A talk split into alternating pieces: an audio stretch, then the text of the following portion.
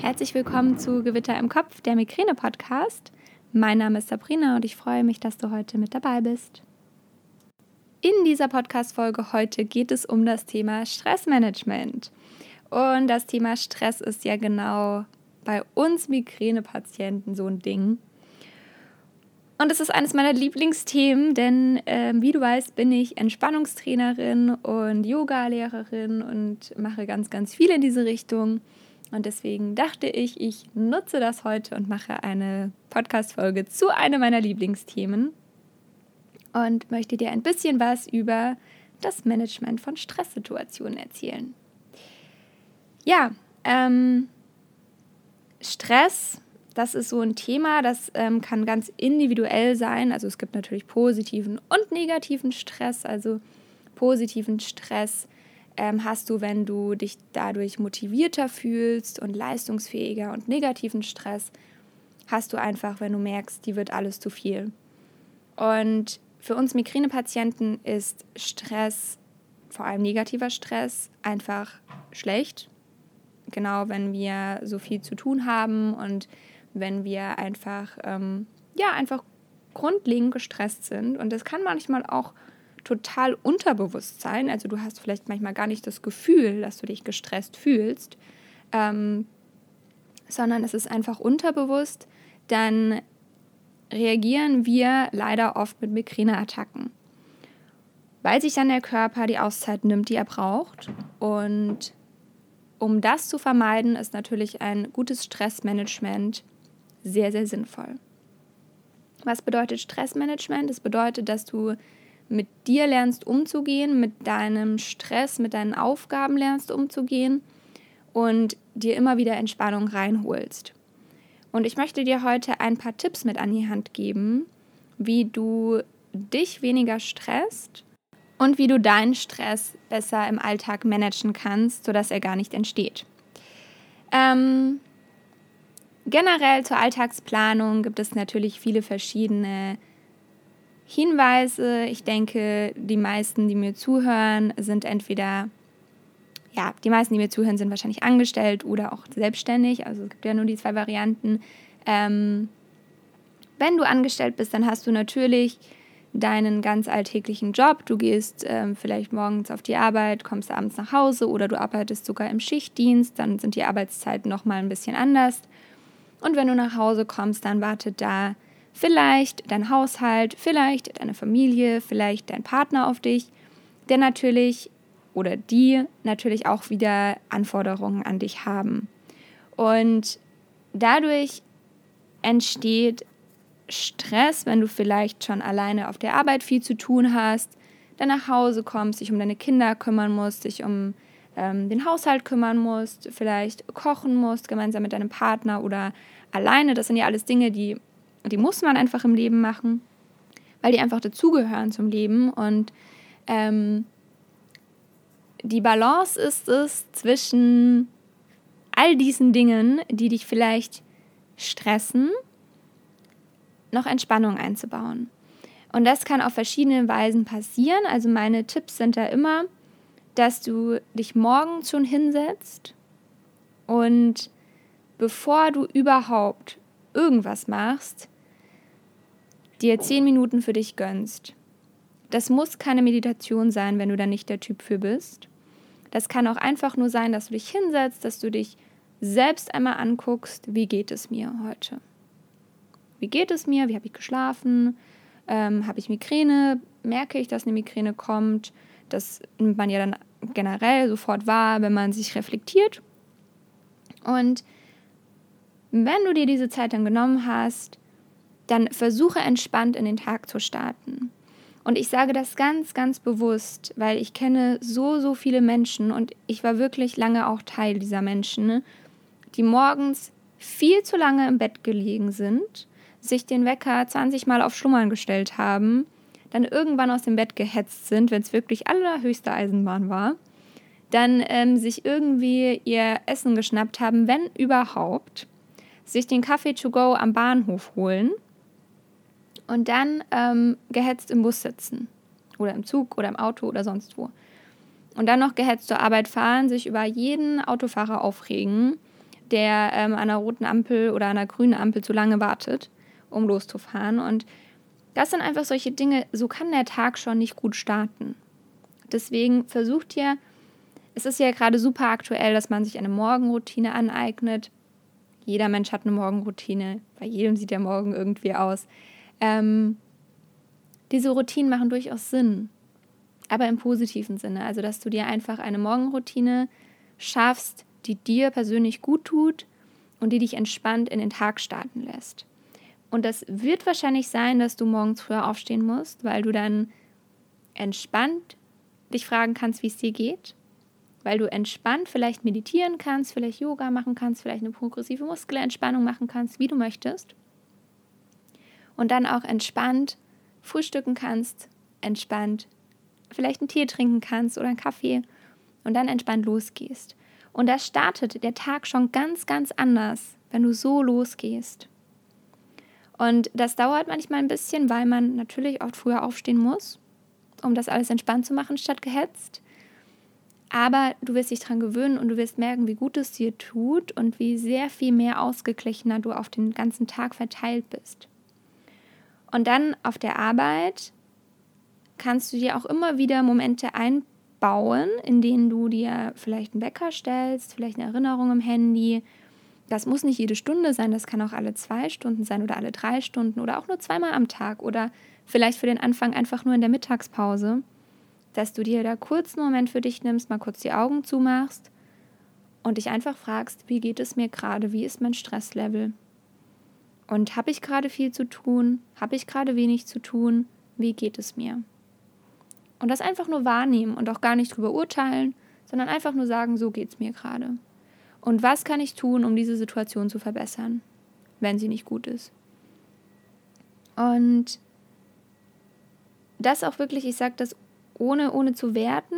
Natürlich, wenn du die Situation verbessern kannst, verbessere sie, aber steigere dich nicht rein, dass es dir gerade so geht.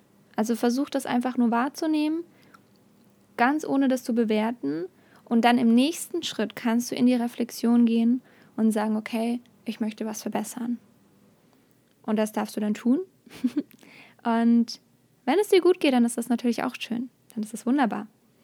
Ähm, genau, und wenn du in der Mittagspause Zeit hast, ich weiß nicht, wie lange deine Pause ist, dann kannst du dir da auch nochmal vielleicht zehn Minuten nehmen, um an die frische Luft zu gehen. Vielleicht läufst du auch irgendwo hin zum Essen.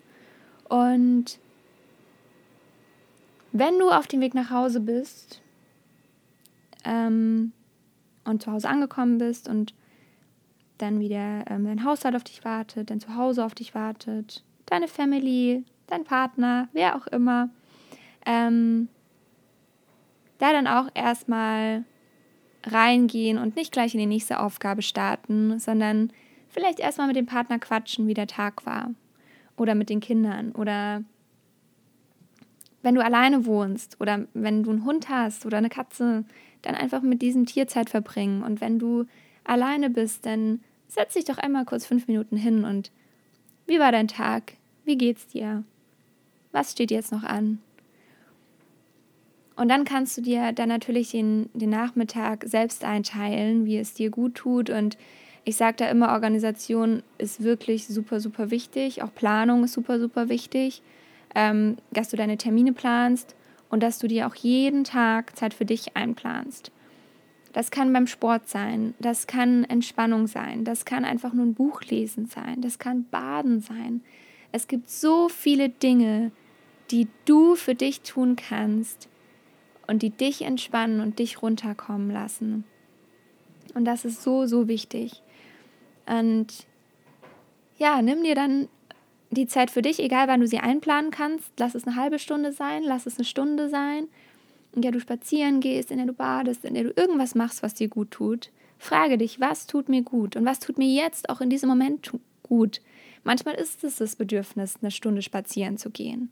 Manchmal ist es das Bedürfnis, sich einfach zehn Minuten hinzusetzen und zu meditieren. Und manchmal ist es auch das Bedürfnis, sich in die Badewanne zu legen und einfach eine halbe Stunde im warmen Wasser zu liegen. Das kann ganz unterschiedlich sein und ist auch super, super tagesabhängig. Und das wird dich auch runterbringen. Und versuch diese Zeit für dich jeden Tag einzubauen. Und das ist einfach wirklich, ich weiß, es ist ein super, super, ähm, ja, es hört sich jetzt super viel an alles, aber das ist es eigentlich gar nicht. Es ist tagsüber mal, lass es drei, vier Mal eine Minute sein, wenn überhaupt. Lass es morgens eine halbe Stunde mehr sein, abends noch mal eine halbe Stunde für dich und gut. Und ähm, das muss ja auch nicht alles von heute auf morgen umgesetzt sein. Und wenn du dann abends ähm, ins Bett gehst, dann macht es durchaus Sinn, dass du dir vielleicht drei Dinge aufschreibst, für die du dankbar bist heute. Drei Dinge, die gut gelaufen sind, drei Dinge, die du toll findest. Und das sind Dinge, die jeden Tag verschieden sind. Also schreib nicht jeden Tag auf, ich bin dankbar für meinen Freund, ich bin dankbar für meine Kinder, ich bin dankbar für meinen Job. Schreibe jede, jeden Tag drei unterschiedliche Dinge auf. Und dann das, das lässt dich achtsamer werden in deinem Alltag und auch bewusster leben. Und es macht auch durchaus Sinn, wenn du so ein Mensch bist, der vielleicht schwer einschläft und der sich viele Gedanken macht, ähm, drei Dinge oder generell eine To-Do-List zu schreiben für den nächsten Tag. Also, dass du dir heute schon aufschreibst, was morgen zu tun ist. Denn das bringt die Dinge aus deinem Kopf raus und lässt sie auf Papier wandern und dein Gehirn muss sich da keine Gedanken mehr drüber machen. Und dein Gehirn weiß das. Und das ist generell auch ein Tipp, der aus der Psychologie kommt, der Menschen hilft, die generell viel nachdenken. Also das kann man auf alles anwenden. Nicht nur auf die, auf die ähm, To-Do-Liste, sondern auch generell, wenn du dir viele Gedanken machst, wenn du so ein Mensch bist, der viele Gedankenkreisen hat, schreib dir das einfach mal auf. Und dann wird das besser. Und so ist das auch mit der To-Do-List. Schreib dir abends auf, was du am nächsten Tag zu tun hast. Leg das auf deinen Schreibtisch. Das kannst du auch schon machen, wenn du von der Arbeit gehst. Die letzten fünf Minuten. Dann kannst du nämlich viel besser mit der Arbeit abschließen. Und wenn du abends auch mal dir vielleicht für, dein, für deine Kinder oder für, für dich oder ähm, für den Haushalt aufschreibst, was morgen zu tun ist, dann hilft dir das und dann lässt sich das ruhiger schlafen.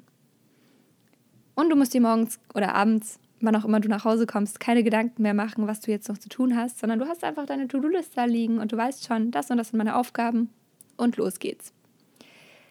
Ja, und ähm, wenn du vielleicht morgens nicht meditierst oder dir morgens ähm, keine Entspannung gönnst, sondern einfach nur entspannt in den Tag startest, dann kannst du abends nochmal eine progressive Muskelentspannung, eine Yoga-Einheit, was auch immer machen, was dir systematische Entspannung bringt. Denn diese systematische Entspannung ist bei Migränepatienten super, super wichtig und das regelmäßig zu machen, bringt wirklich vielen was. Und wenn du sagst, auch oh, nee, finde ich doof, dann ist das ein gutes, gutes Recht, aber probier es mal aus. Und dann kannst du immer noch sagen, es ist doof. Und es gibt keine Entspannungsmethode, ähm, nein, sagen wir es andersrum, es gibt niemanden, für den es nicht die richtige Entspannungsmethode gibt. Es gibt so viele Entspannungsmethoden. Allein wie viele Yoga-Stile es gibt. Du wirst die richtige Entspannungsmethode für dich finden, glaub mir. Da bin ich mir hundertprozentig sicher. Ja, das waren so meine Tipps. Ähm ich kann dir gerne dazu noch mal einen Blogpost verlinken zum Thema Stress und zum Thema ähm, Entspannung. Und wie du deine richtige Entspannungsmethode findest, das verlinke ich dir auch in den Shownotes. Dazu habe ich schon mal einen Blogpost geschrieben und eine Podcast-Folge gemacht. Okay, das werden heute lange Shownotes. ähm, ich danke dir fürs Zuhören. Wenn du mich unterstützen möchtest, dann bewerte diesen Podcast mit einer 5-Sterne-Bewertung hier bei iTunes. Damit unterstützt du mich und meine Arbeit und schreibe mir natürlich auch gerne eine Rezension, wenn du das möchtest. Da würde ich mich sehr, sehr drüber freuen. Und das hilft einfach, dass es, ja, dass dieser Podcast noch mehr Menschen erreicht. Und ich freue mich auch immer, immer, immer wieder, wenn ich Nachrichten bekomme, wenn dieser Podcast in Insta-Stories geteilt wird. Ähm, weil ich will, mich erreichen wirklich viele, viele Nachrichten. Ich werde schon wieder emotional ähm, und kann nicht mehr sprechen.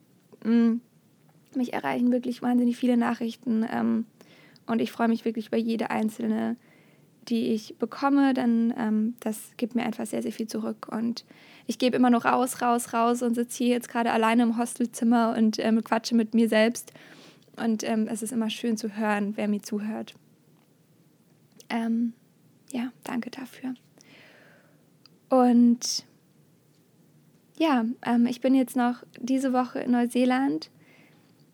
Ab Montag bin ich auf den Fidschis und dann ähm, geht es das, die Woche drauf zurück nach Deutschland und ich bin wieder im Lande und ähm, kann wieder ganz viele Interviews aufnehmen. Also wenn du einen Interviewpartner hast, der passen würde, auch gerne ein Arzt oder ähm, einen Psychologen oder irgendjemanden, dann schreib mir gerne.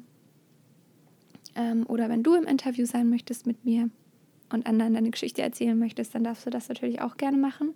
Da bin ich immer super offen für und super dankbar, wenn sich da Menschen anbieten. Übrigens suche ich auch immer noch einen Mann mit Migräne, der mir ähm, seine Geschichte im Podcast erzählt. Also wenn du männlich bist und deine Geschichte erzählen möchtest oder wenn du jemanden kennst, ähm, der männlich ist und seine Geschichte gerne teilen würde, dann freue ich mich darüber auch. Und ansonsten gibt es nichts zu sagen. Ähm, folge mir gerne auf Instagram, da findest du mich unter sabrina-wo. Und auf meinem Blog findest du mich auch unter sabrinawolf.de. Ja, jetzt wünsche ich dir von Herzen alles Liebe. Ich hoffe, dir geht's gut und dein Kopf lässt dich in Ruhe. Halte durch, wenn es nicht so ist. Alles, alles Liebe, deine Sabrina.